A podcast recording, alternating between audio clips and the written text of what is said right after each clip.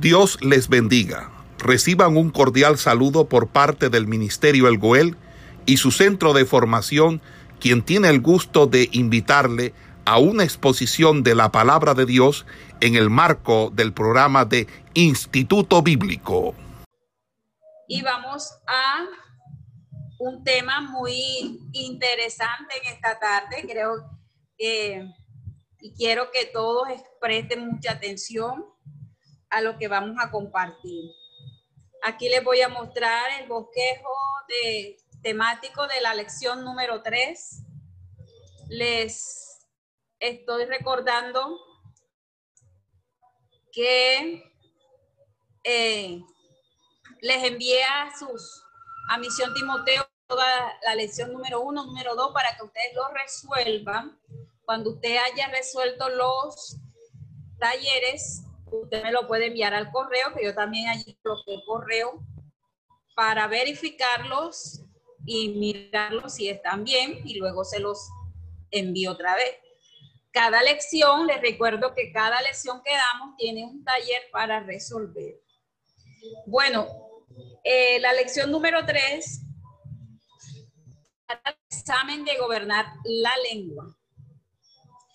El examen para maestros el asombroso poder de la lengua y el hombre de doble ánimo y el examen de la sabiduría celestial. Estos son los, el bosquejo temático de la lección número 3. Ahora, hoy vamos a tratar un tema muy especial, especial porque nos gusta mucho. La lengua y la verdadera sabiduría es el tema de hoy. Ubíquese allí en la, ubíquese, ubíquese allí, ubíquese, ubíquese allí en la carta, en la carta de Santiago, capítulo 3. Santiago, capítulo 3. y vamos a estar leyendo la palabra así. Hermanos míos, no os hagáis maestros muchos de vosotros, sabiendo que recibiremos mayor condenación, porque todos ofendemos muchas veces. Si alguno no ofende en palabra, este es varón perfecto, capaz también de refrenar todo el cuerpo. He aquí, nosotros ponemos freno en la boca de los caballos para que nos obedezcan y dirijamos así todo su cuerpo. Mirad también las naves, aunque tan grandes y llevadas de impetuosos vientos, son gobernadas con un muy pequeño timón por donde el que las gobierna quiere. Así también la lengua es un miembro pequeño, pero se jacta de grandes cosas. He aquí cuán grande bosque enciende un pequeño fuego. La lengua es un fuego, un mundo de maldad. La lengua está puesta entre, nos, entre miembros y contamina todo el cuerpo e inflama la rueda de la creación y ella misma es inflamada por el infierno. Porque toda naturaleza de bestia y de aves y de serpientes y de seres del mar se doma se doma y ha sido domada por la naturaleza humana, pero ningún hombre puede domar la lengua, que es un mal que no puede ser refrenada, llena de veneno mortal. Con ella bendecimos al Dios y Padre y con ella maldecimos a los hombres que están hechos a semejanza de Dios. De una misma boca proceden bendición y maldición. Hermanos míos, esto no debe ser así. ¿Acaso alguna fuente hecha por una misma abertura agua dulce y amarga? Hermanos míos, ¿puede acaso la higuera producir aceitunas o la vid higos? Así también ninguna fuente puede dar agua salada y dulce. Le damos la gloria a Dios. Este capítulo eh, nos habla de un tema muy especial que es dominar la lengua. Dominar la lengua. Eh, la palabra tiene un poder tremendo. Eso sí lo creo que nosotros lo tenemos claro. La palabra dicha como conviene, nos habla el libro de Proverbios, capítulo 25, que puede afectar las vidas de manera profunda, puede persistir durante muchos días en aquella persona. Se, también tenemos muy claro que eh, los niños absorben aquellas palabras que nosotros les expresamos y las absorben como esponja. Ellos van agarrando todo cuanto nosotros le comunicamos.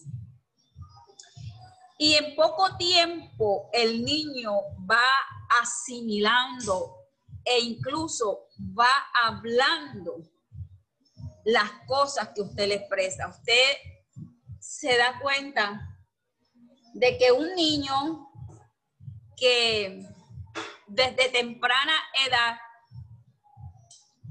desde temprana edad, el niño se le, se le comienza a hablar en otro idioma, es más fácil de que el niño capte, capte eh, ese idioma. Y cuando ya él vaya creciendo, se le va a ser mucho más fácil aprender las cosas. Entonces, es importante el poder que tiene la palabra cuando nosotros la expresamos. La palabra escrita también es poderosa y es más duradera. La más poderosa de todas es la palabra de Dios que hace efecto en nuestra vida, que transforma al hombre, de hecho, la Biblia nos habla en el Salmo 119, capítulo 105, de que la palabra ilumbrera mi camino. Está haciendo allí una alusión de que esta, palabra me va a guiar, va, va a ser como esa luz, esa luz que me va a alumbrar. También el Salmo expresa que en mi corazón he guardado tus dichos para no pecar contra ti. ¿Cuáles dichos? Las razones de esta palabra. Lo que en ella está escrita, ¿dónde lo guardamos? En nuestro corazón. ¿Y para qué lo guardamos? Lo guardamos para no pecar contra Dios. Entonces, nos damos cuenta que esta palabra en la vida del creyente, lo que expresamos, lo que expresamos puede causar un éxito en la vida de él, pero también puede causar un fracaso en la vida de la persona. En esta tarde, Santiago Santiago nos está hablando de este tema muy especial de la palabra. Entonces nos vamos a Santiago capítulo 3, versículo 1. Dice, hermanos míos, no os hagáis maestros muchos de vosotros sabiendo que recibiremos mayor condenación. El versículo 1 del capítulo 3 nos está haciendo una referencia que muchas veces es mal interpretada. El capítulo 3, allí nos está mostrando que ya me dijo aquí que este tema que abarca aquí, este, este capítulo, Santiago lo abre con una advertencia y lo hace sobre desear con ansia el puesto de maestro. La advertencia que, que nos está haciendo aquí es que los que dicen enseñar a otros serán juzgados más estrictamente. ¿Por qué van a ser juzgados más estrictamente? Porque lo que usted hable, lo que usted exprese, va a servir para corregir a muchas personas. El capítulo 3 da tres temas principales. El primero habla del control de la lengua. Ese control que debe tener el hombre de Dios, que debe tener el maestro, que debe tener la persona que predica la palabra, que debe tener todo aquel que se sube allí a una plataforma, a un púlpito, porque cada uno va a dar cuenta a Dios de la forma en que hable y de la forma en que ellos influencien a otras personas. Ahora bien, una palabra que usted exprese que no es correcta a la luz de las escrituras, usted puede dañar a una congregación entera, puede dañar un alma, puede dañar una vida y puede destruir a muchas personas si no va con ese, ese trazo espiritual que Dios quiere que las, las personas escuchen que las personas entiendan. Muchas veces las personas transgiversamos la Biblia, transgiversan eh, las palabras. Y Dios lo que eh, aquí a través de esta carta expresa es que desear con ansia el puesto de maestro y la advertencia es, es para aquellos aquellos que enseñan van a ser juzgados por lo que están expresando. Van a ser juzgados por su palabra.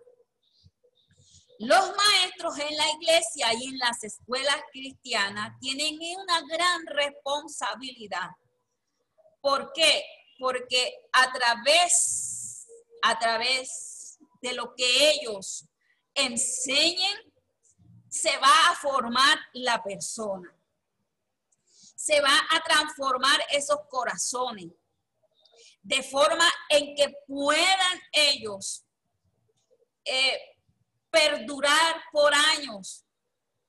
Esto causaría un efecto, un impacto en la vida de cada creyente. Ahora, cuando nosotros entre más sepamos las cosas, más responsables seremos para utilizar e impartir ese conocimiento. Pero también debemos entender esa gran responsabilidad.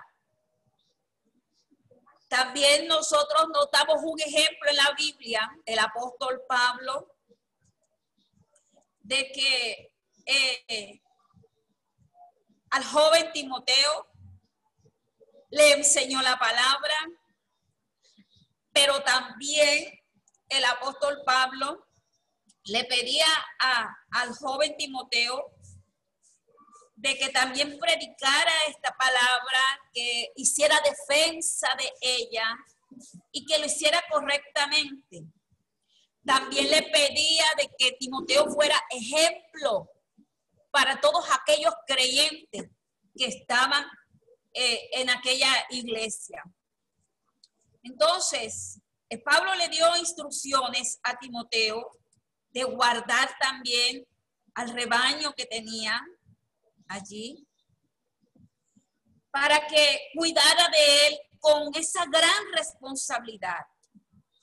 Los padres hoy en día tenemos una gran responsabilidad de enseñarle a nuestros hijos la palabra de Dios como está escrita, sin alterarle nada, sin cambiarle nada, porque es nuestra responsabilidad de enseñar, de tratar de que ellos ser influenciados a seguir buscando a Dios, a mostrar esa grandeza de Dios, a dar testimonio de lo que Dios ha hecho en nuestras vidas y que ellos también vean ese, ese testimonio grande en la vida de ellos también. Ser agradecidos con Dios por las cosas que, que, que Dios nos ha dado.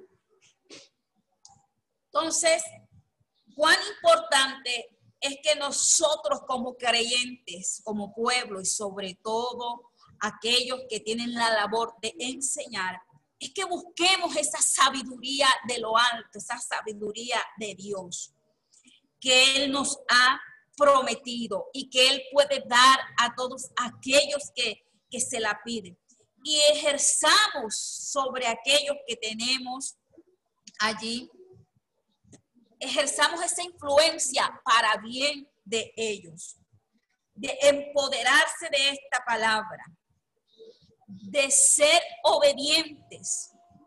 Porque Santiago aquí nos habla también de que a veces fallamos. A veces nadie está exento de pronto de cometer cualquier error. Porque todos ofendemos muchas veces el versículo 2. Si alguno no ofende en palabra, este es varón perfecto, capaz también de refrenar todo el cuerpo. Entonces Santiago comienza, ya les voy a mostrar las ilustraciones que nos hace Santiago en el capítulo 3 de para mostrar la importancia bien. Mire cuán importante es para el creyente, para aquel que expresa el mensaje de la palabra, para aquel que tiene la labor de enseñar a otros. Cuán importante es el hablar bien.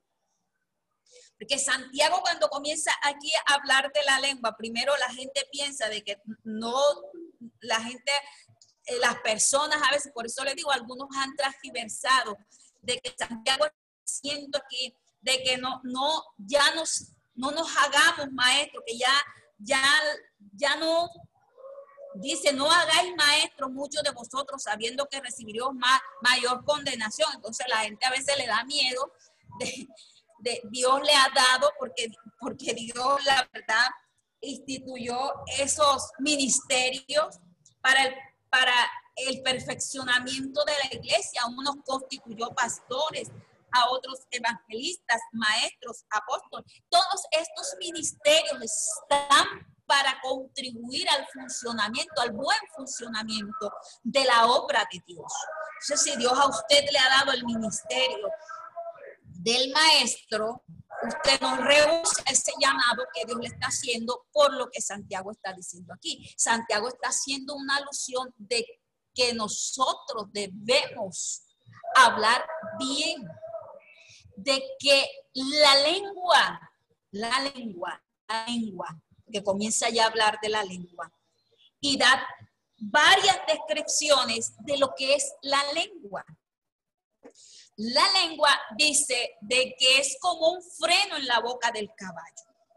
Dice el versículo 3 del capítulo 3. ¿Qué hace el freno en la boca de un caballo? A ver, aquellas personas que han tenido la oportunidad de, de tener un animal o de tener una finca, de no sé, o de ver, a ver qué es lo que hace, qué es lo que hace el freno en la boca del caballo. Dice que controla al animal entero. Cuando usted sujeta el freno en, la boca del caballo, el animal inmediatamente controla, se controla. Un caballo desbocado es un animal temible y es capaz de atropellar todo lo que se le cruza en su camino.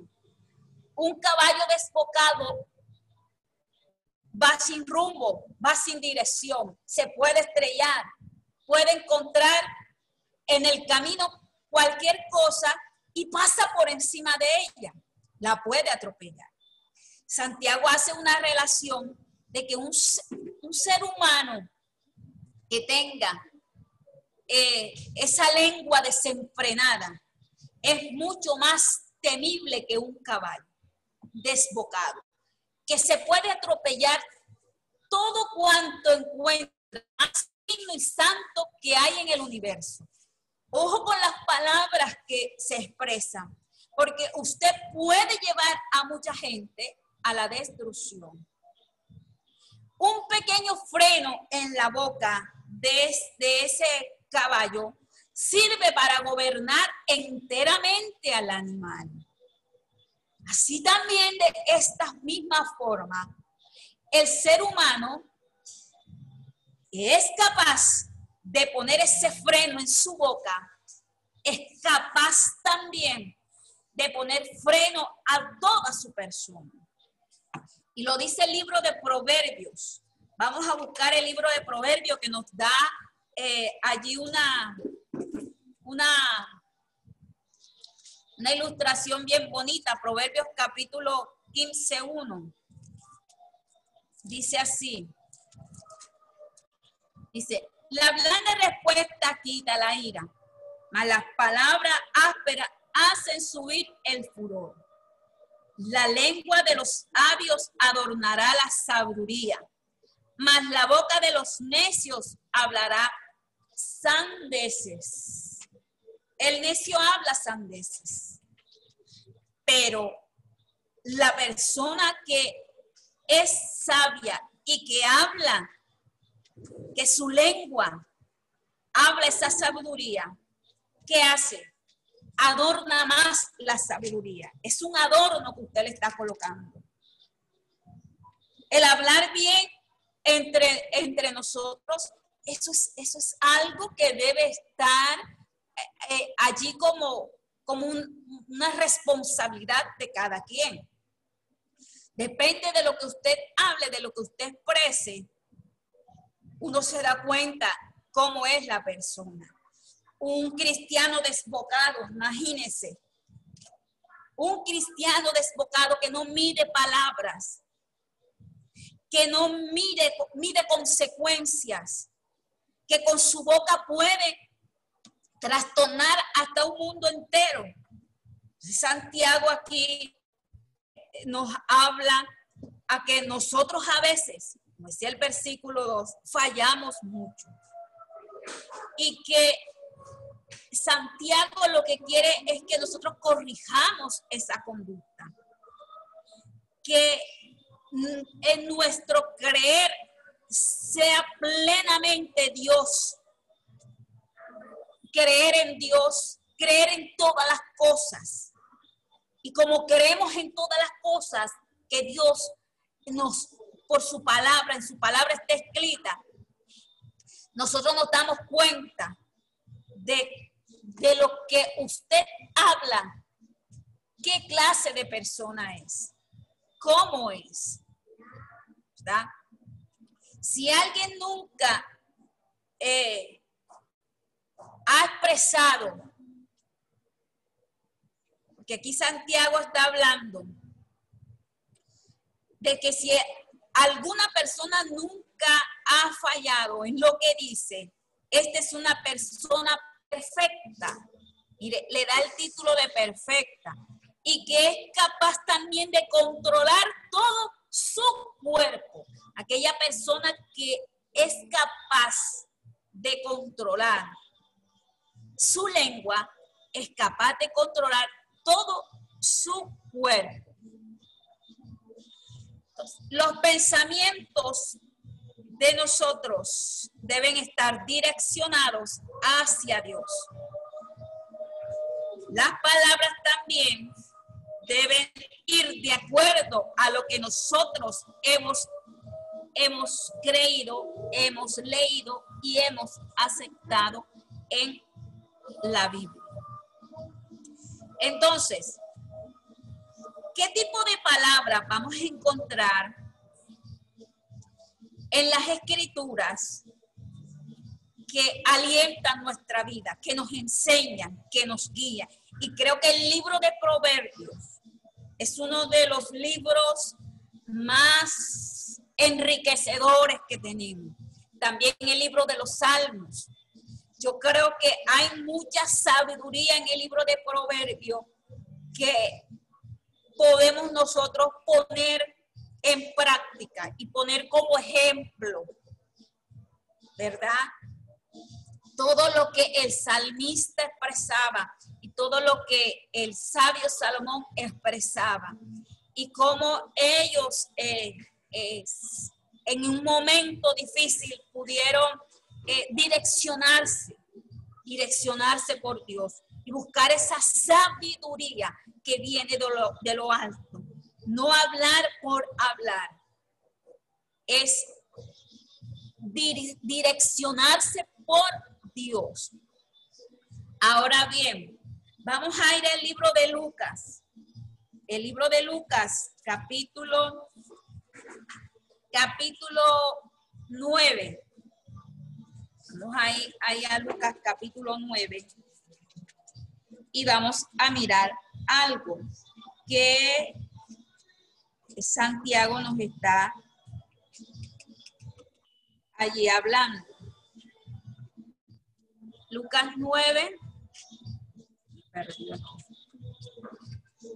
Lucas 9, capítulo, capítulo 9, versículo 51 al 56. Preste atención lo que, lo que y la palabra nos está expresando de algo que pasó.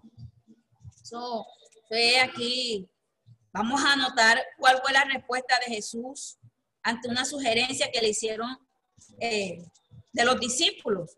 ¿Cuál fue el resultado? ¿Y qué lecciones nosotros podemos aprender de, de este episodio que, está sucediendo aquí? Lucas 9, 50 y 1 al 56. Dice, cuando se cumplió el tiempo en que él había de ser recibido arriba, afirmó su rostro para ir a Jerusalén y envió mensajeros delante de él, los cuales fueron y entraron en una aldea de los samaritanos para hacerle preparativo. Mas no le recibieron porque su aspecto era como de ir a Jerusalén. Miren, su aspecto, o sea, vieron ellos que su aspecto no, no estaba como muy bueno. Viendo estos sus discípulos, viendo estos sus discípulos, Jacobo y Juan dijeron, Señor, ¿quieres que mandemos que descienda fuego del cielo como hizo Elías y los consuma?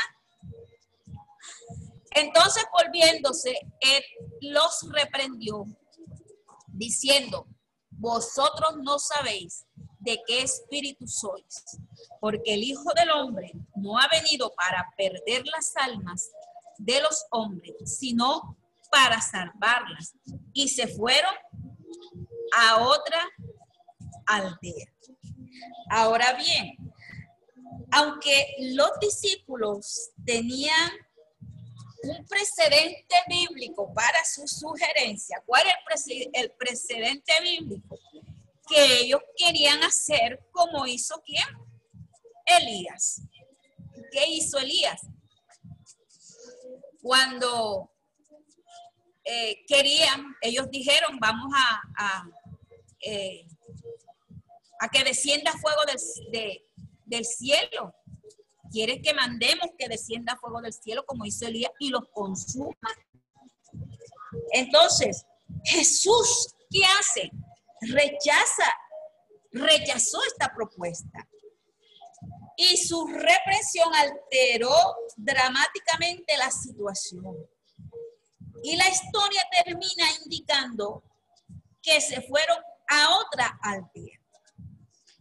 Jesús transformó ese momento de rechazo que sufrió en una aldea samaritana en un aprendizaje para sus seguidores. En el calor del momento, cuando los sentimientos arden y piden que nos defendamos, podemos recordar el ejemplo de Jesús y en forma figurada, como nos está hablando aquí, irnos de ese lugar. No esperemos a que eso a nosotros nos envuelva y que nos envolvamos en una confusión. Hacer como hizo Jesús aquí. Los reprendió a ellos, pero de todo esto sacó una lección para ellos. De este ejemplo, y Jesús prácticamente como que no le dio importancia y se fue a otra aldea. Ahora,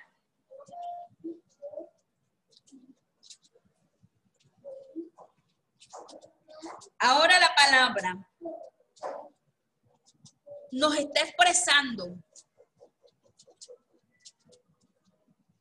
a que nosotros debemos hablar bien y debemos nosotros controlar todo lo que hablamos. La lengua es como un freno en la boca del caballo. La boca es como un freno en la boca. La lengua, perdón, es como un freno en la boca del caballo. Segunda ilustración que hace aquí Santiago. La lengua es como el timón de un barco. La lengua es como el timón de un barco. Eso está en el versículo 4. Comparado con el gran tamaño de las naves, es muy pequeño, pero determina el camino que seguirá el buque. Estos detalles ponen relieve, dos detalles pone de relieve Santiago aquí. Uno, que dice, el poder que hace falta para resistir a los fuertes vientos. Y el pequeñísimo tamaño del timón. Hay que tener poder para resistir esos fuertes vientos. Ahora vamos a vamos a, a algo de que Santiago aquí está relacionando, Santiago aquí está relacionando este, la lengua como el timón de un barco. ¿Cómo es el timón de un barco? Yo creo que es algo, algo muy pequeño. Los barcos, eh, por lo general, son grandes. Siempre hemos visto esos, esos barcos bien, bien inmensos. Entonces, este, cuando Santiago aquí habla de que, de que la lengua es, es como el timón de un barco, está relacionando de que ese pequeñísimo timón que tienen las naves, que tiene el barco, es tan pequeño, pero que puede controlar todo esa nave y todos aquellos fuertes vientos que puedan venir contra ella. Todas esas impetuosas olas. Todo aquello que, que pasa en alta mar. Eh, no sé qué día estábamos observando, se estaba haciendo el video para el, devocional y habíamos tomado una, unas figuras de un barco en alta mar, en, en su rutina que ellos normalmente hacen, pero que se había levantado una gran tormenta una gran tormenta en el mar. Y observamos cómo ese barco subía y bajaba, iba para aquí, para allá, y cómo una persona manejando el timón del barco podía sacar al barco inmenso de esas grandes olas que venían y de esa tormenta que, que estaba allí. Y eso es una situación bien, bien, bien dura, porque ese instrumento pequeño podía dominar, podía dirigir el camino que ese buque iba a seguir, hacia dónde se dirigía, hacia dónde iba a llegar. Entonces, estos detalles que Santiago aquí nos habla, en un momento nosotros a veces necesitamos poder ¿Y poder para qué? Para poder resistir a esos fuertes vientos que vienen en contra de nosotros. Y también nosotros, ese pequeñísimo, ese pequeñísimo tamaño del timón,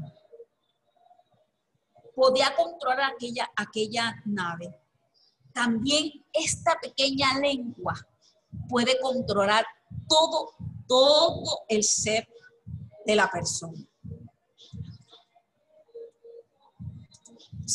notamos aquí que Santiago, de este modo vemos claramente algo, y es que cómo esas cosas pueden producir grandiosísimos efectos. Esos efectos son buenos en las dos ilustraciones que Santiago acaba de presentar. Pero también puede ser catastróficos en una lengua que carece de freno, en una lengua desenfrenada, en una lengua que no mide su control.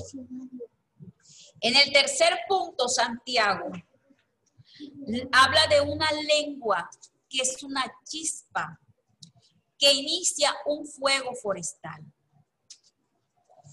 El versículo 5 al 6 no solo deja ver una marca en la vida del individuo, sino que también inflama las relaciones con los demás. Una lengua llena de maldad es una chispa de los fuegos del infierno el gene del fuego eterno.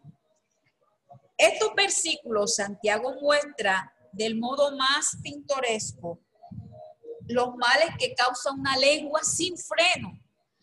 Entonces la presente sesión puede subdividirse en cuatro porciones que Santiago está relacionando desde el versículo 5 hasta el versículo 2. Ahora bien, antes de, de, pasar, de seguir, el fuego muchas veces eh, puede simbolizar, puede simbolizar purificación. Nosotros vemos en la Biblia que algunas veces el fuego se, usó para, para purificar. Pero también en, algunos eh, pasajes vemos que también se, se refiere o hacer relación a algunos momentos en que se destruyen cosas. O sea, se refiere a la destrucción. Un incendio puede comenzar con una chispa. Mire esos incendios forestales que se presentan. ¿Con qué inicia? Con una pequeña chispa que, que, que brotó y se prendió todo un bosque entero. Entonces, también las palabras, ¿por qué se prendió? A ver, fue con una rapidez tan inmensa que no hubo quien la controlara. Igualmente, Santiago lo que relaciona aquí también es que las palabras pueden destruir, pueden destruir, las palabras pueden destruir amistades, pueden destruir matrimonios, puede destruir su misma reputación, puede eh, frustrar la mente de un niño, puede arruinar muchas cosas. Entonces, si nosotros nos damos cuenta al principio, en Génesis, eh, hubo una alteración allí con respecto a lo que Dios le dijo a, a Adán y Eva que hicieran y ellos no hicieron.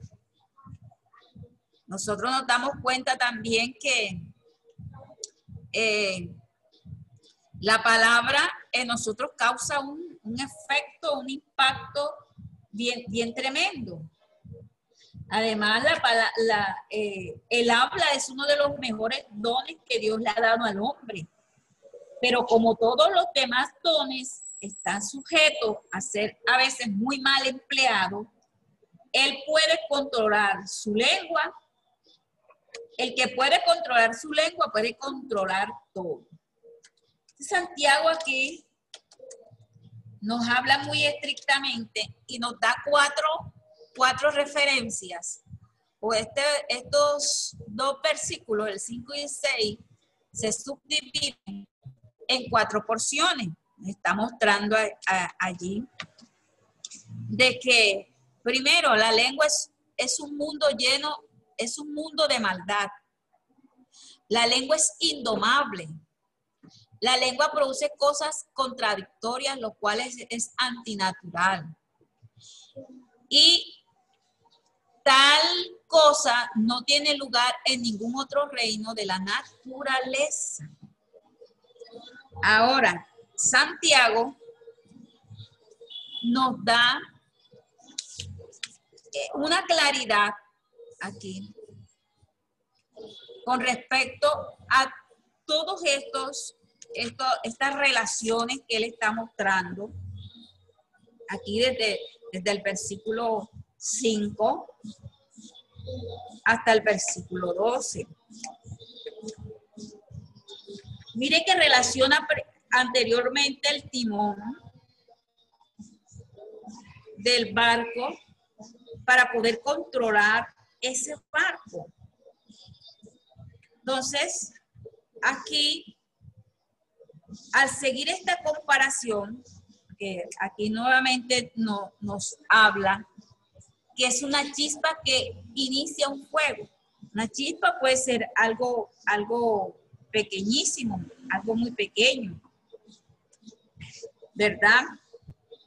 Puede ser puede ser una porción también más grande, pero siempre, siempre nos damos cuenta de que cuando se hacen esos incendios por, una imprudencia de alguien que tiró allí eh, cualquier, cualquier, cualquier chispa se prendió todo.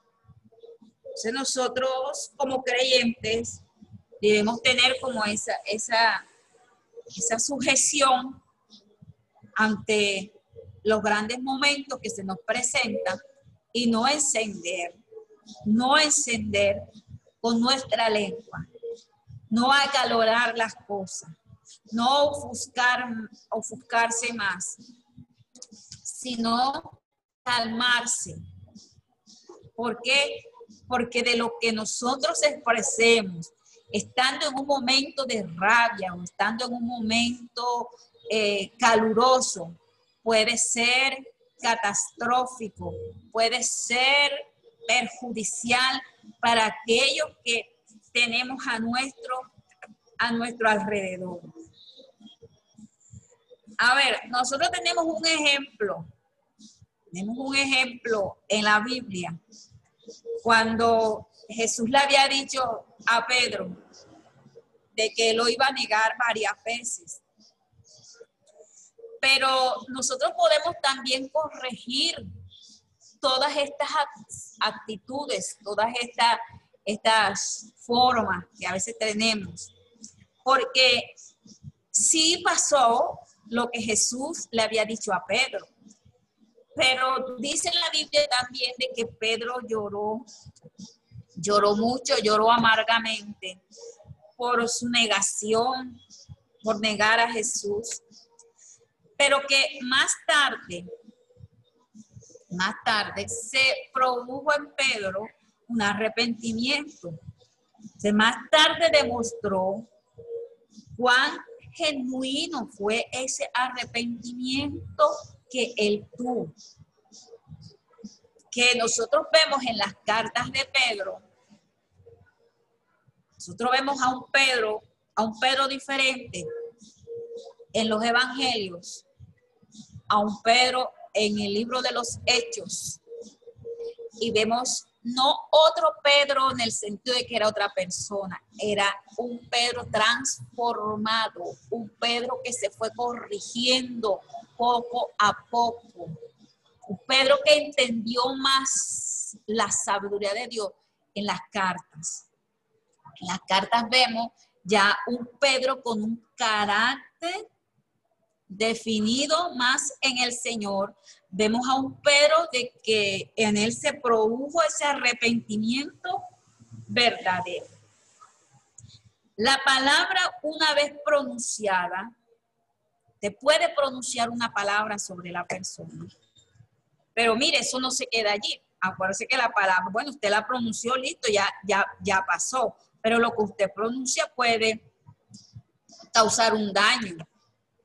Pero nosotros podemos corregir podemos arreglar las cosas, ayudar a no repetir el mismo error.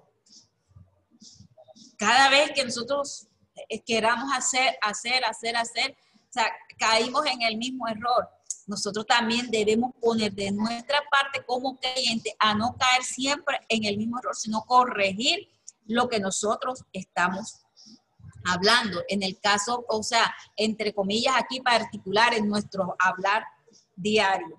Aunque ningún hombre, dice aquí Santiago, que puede domar la lengua, pero si se nos amonesta guardar tu lengua del mal y tus labios de hablar engaño, dice el Salmo capítulo 34. Entonces, solo el Espíritu de Dios puede a nosotros ayudarnos a mantener que ese control y ese dominio sobre nosotros y sobre lo que nosotros amamos. También Santiago nos está hablando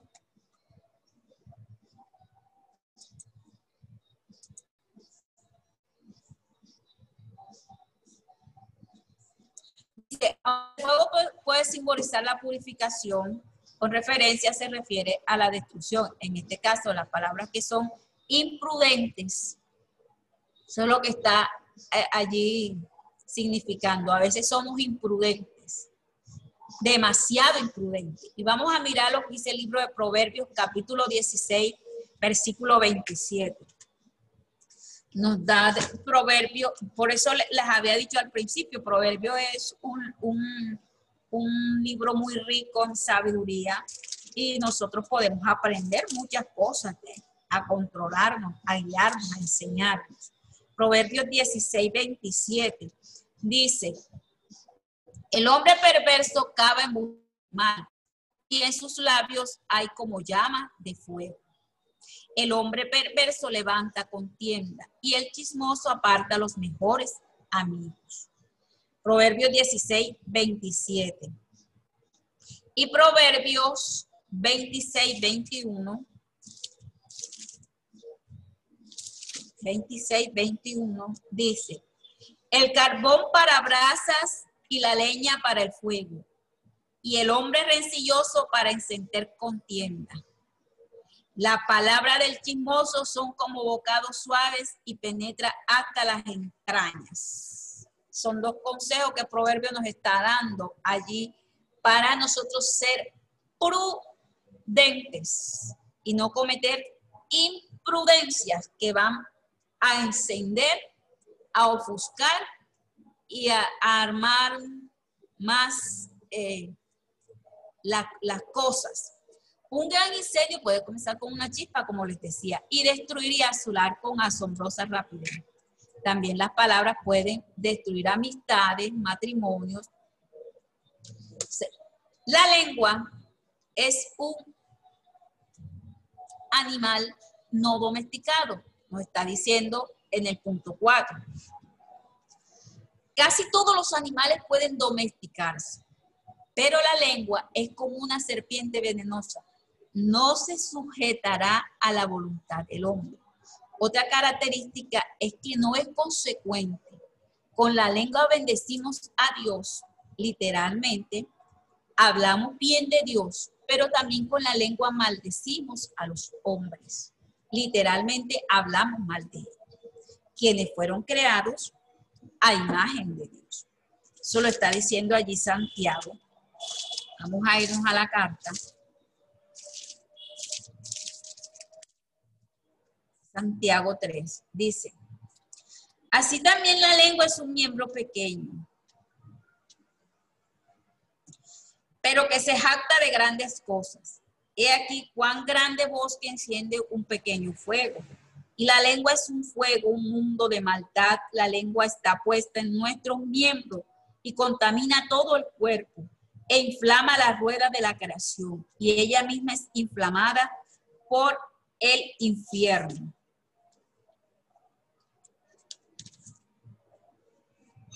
Porque toda naturaleza de bestia y de aves y de serpientes y de seres del mar se doma y ha sido domada por la naturaleza humana pero ningún hombre puede domar la lengua, que es un mal que no se puede, que no puede ser refrenado, llena de veneno mortal.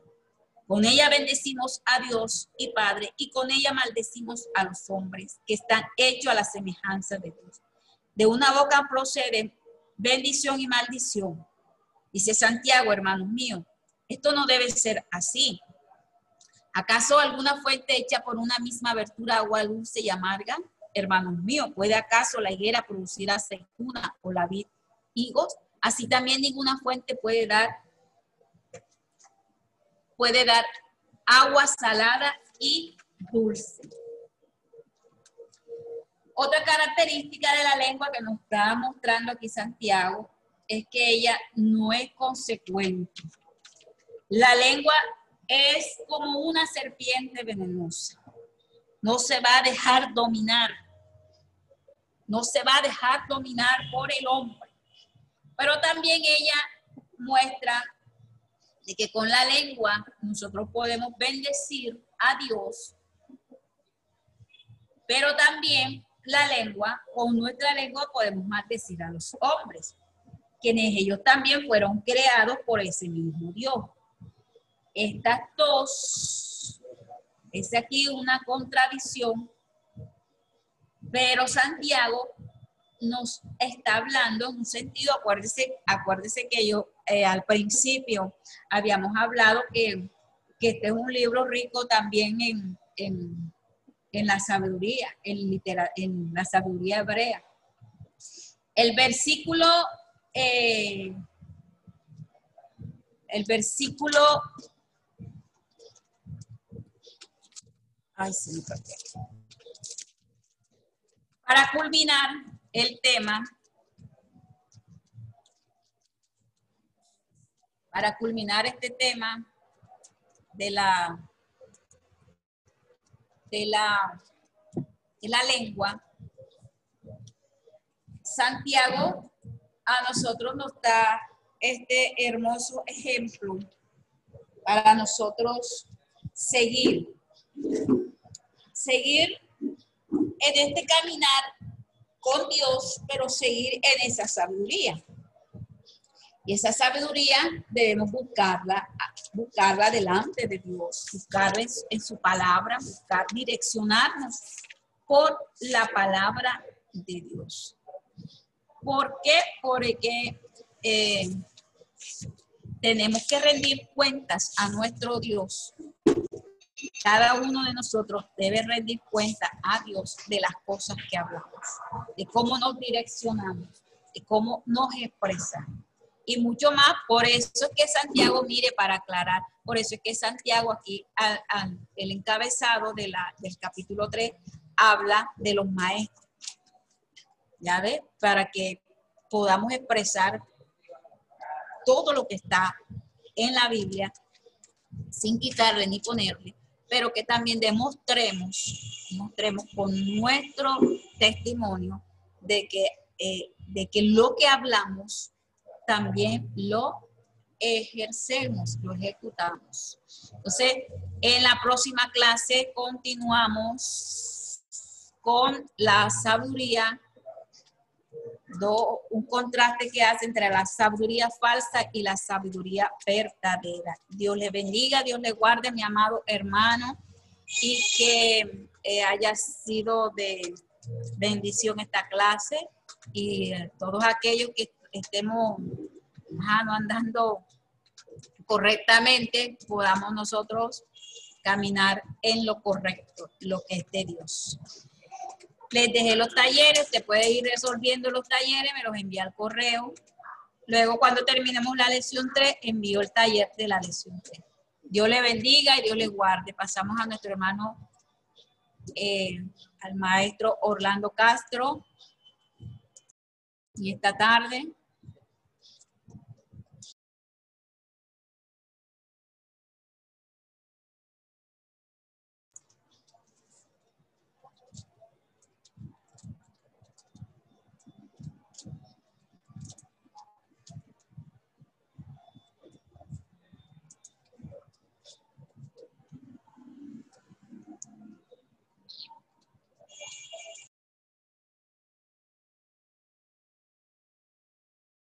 Ana Berly.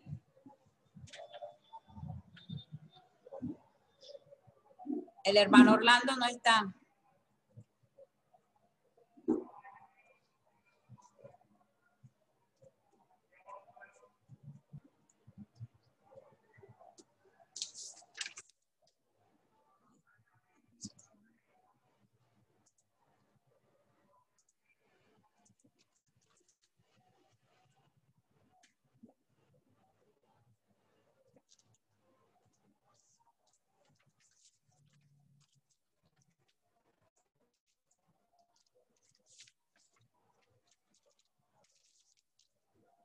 Bueno, el capítulo 3 continúa hablando eh, sobre la sabiduría falsa y la sabiduría verdadera. Termina con un contraste entre ellas dos.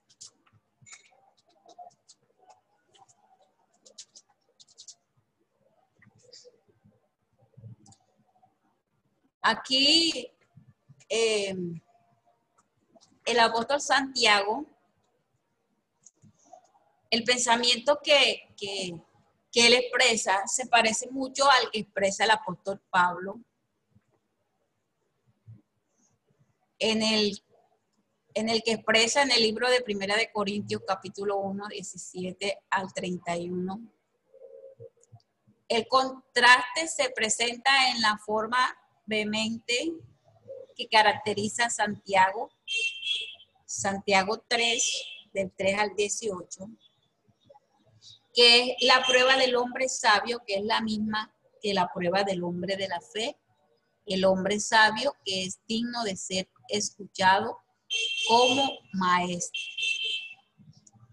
Y esa persona debe mostrar por, por la buena conducta su obra en sabia mansedumbre, lo que le estaba diciendo aquí al final de, de la lengua, lo que relaciona, lo que relaciona Santiago aquí con la lengua. Una de las cosas que, que Santiago,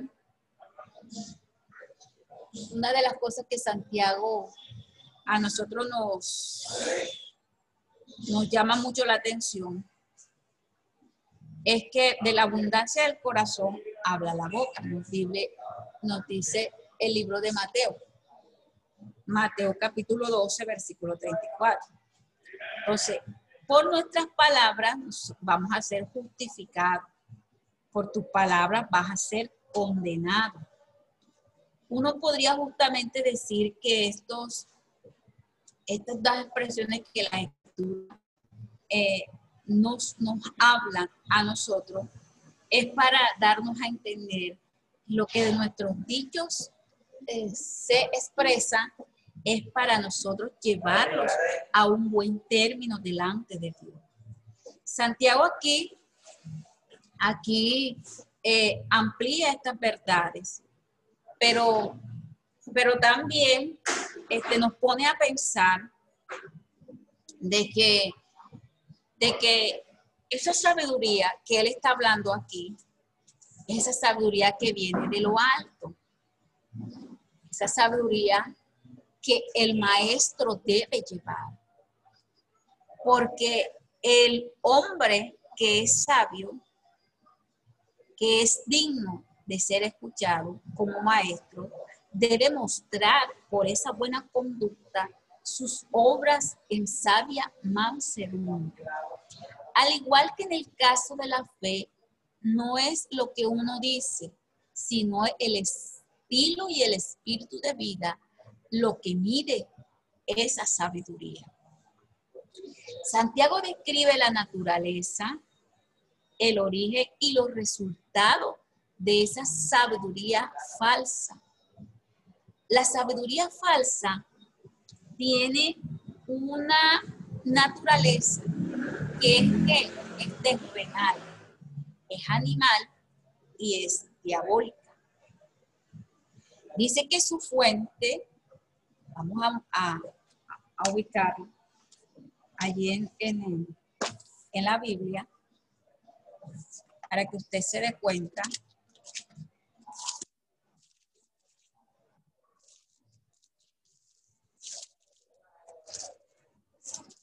Santiago capítulo 3, vamos allí, el versículo 13 dice, ¿quién es sabio y entendido entre vosotros?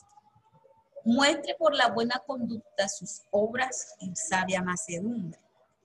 Pero si tenéis celos amargos y contenciosos en vuestro corazón, no os jactéis ni mintáis contra la verdad. Porque esta sabiduría no es la que desciende de lo alto, sino terrenal, animal y diabólico. Porque donde hay celos y contención, allí hay perturbación y toda obra perversa. Pero la sabiduría que es de lo alto es primeramente pura, después pacífica, amable, benigna, llena de misericordia, de buenos frutos, sin incertidumbre ni hipocresía. El fruto de justicia se siembra en paz para aquellos que hacen la paz. Entonces Santiago aquí habla de que esa sabiduría eh, tiene, tiene, describe la naturaleza y el origen de esa sabiduría, de la sabiduría falsa. Tiene una naturaleza que es terrenal y diabólica. Su fuente no viene de arriba, porque si, si, si su naturaleza es terrenal, no viene de arriba, viene de acá, de la tierra. O sea que no viene de Dios.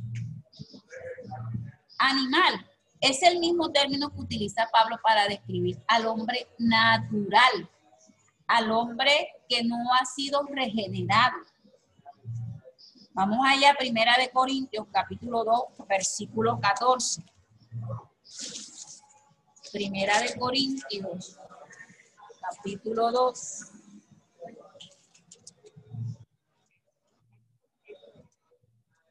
Primera de Corintios, capítulo 2, versículo 14. Dice así, pero el hombre natural no percibe las cosas que son del Espíritu de Dios, porque para él son locura y no las puede entender, porque se han de discernir espiritualmente.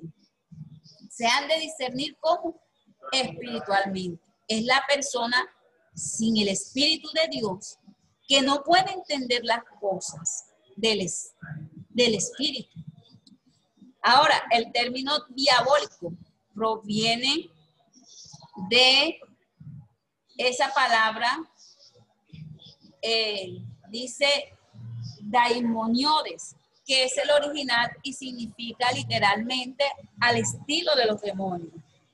Quedamos aquí, yo creo que ya el hermano Orlando eh, entró para darle paso, lo dejo allí con mi hermano Orlando. En la próxima clase continuamos con esta sabiduría que viene de la tierra, que es terrenal, que es diabólica. Damos el paso a nuestro hermano Orlando. Dios le bendiga y Dios le guarde a todos mis amados hermanos. Esperamos que este estudio haya sido de bendición para su vida y ministerio. A Dios sea la gloria. Este es el Ministerio El Goel, vidas transformadas para cumplir el propósito de Dios.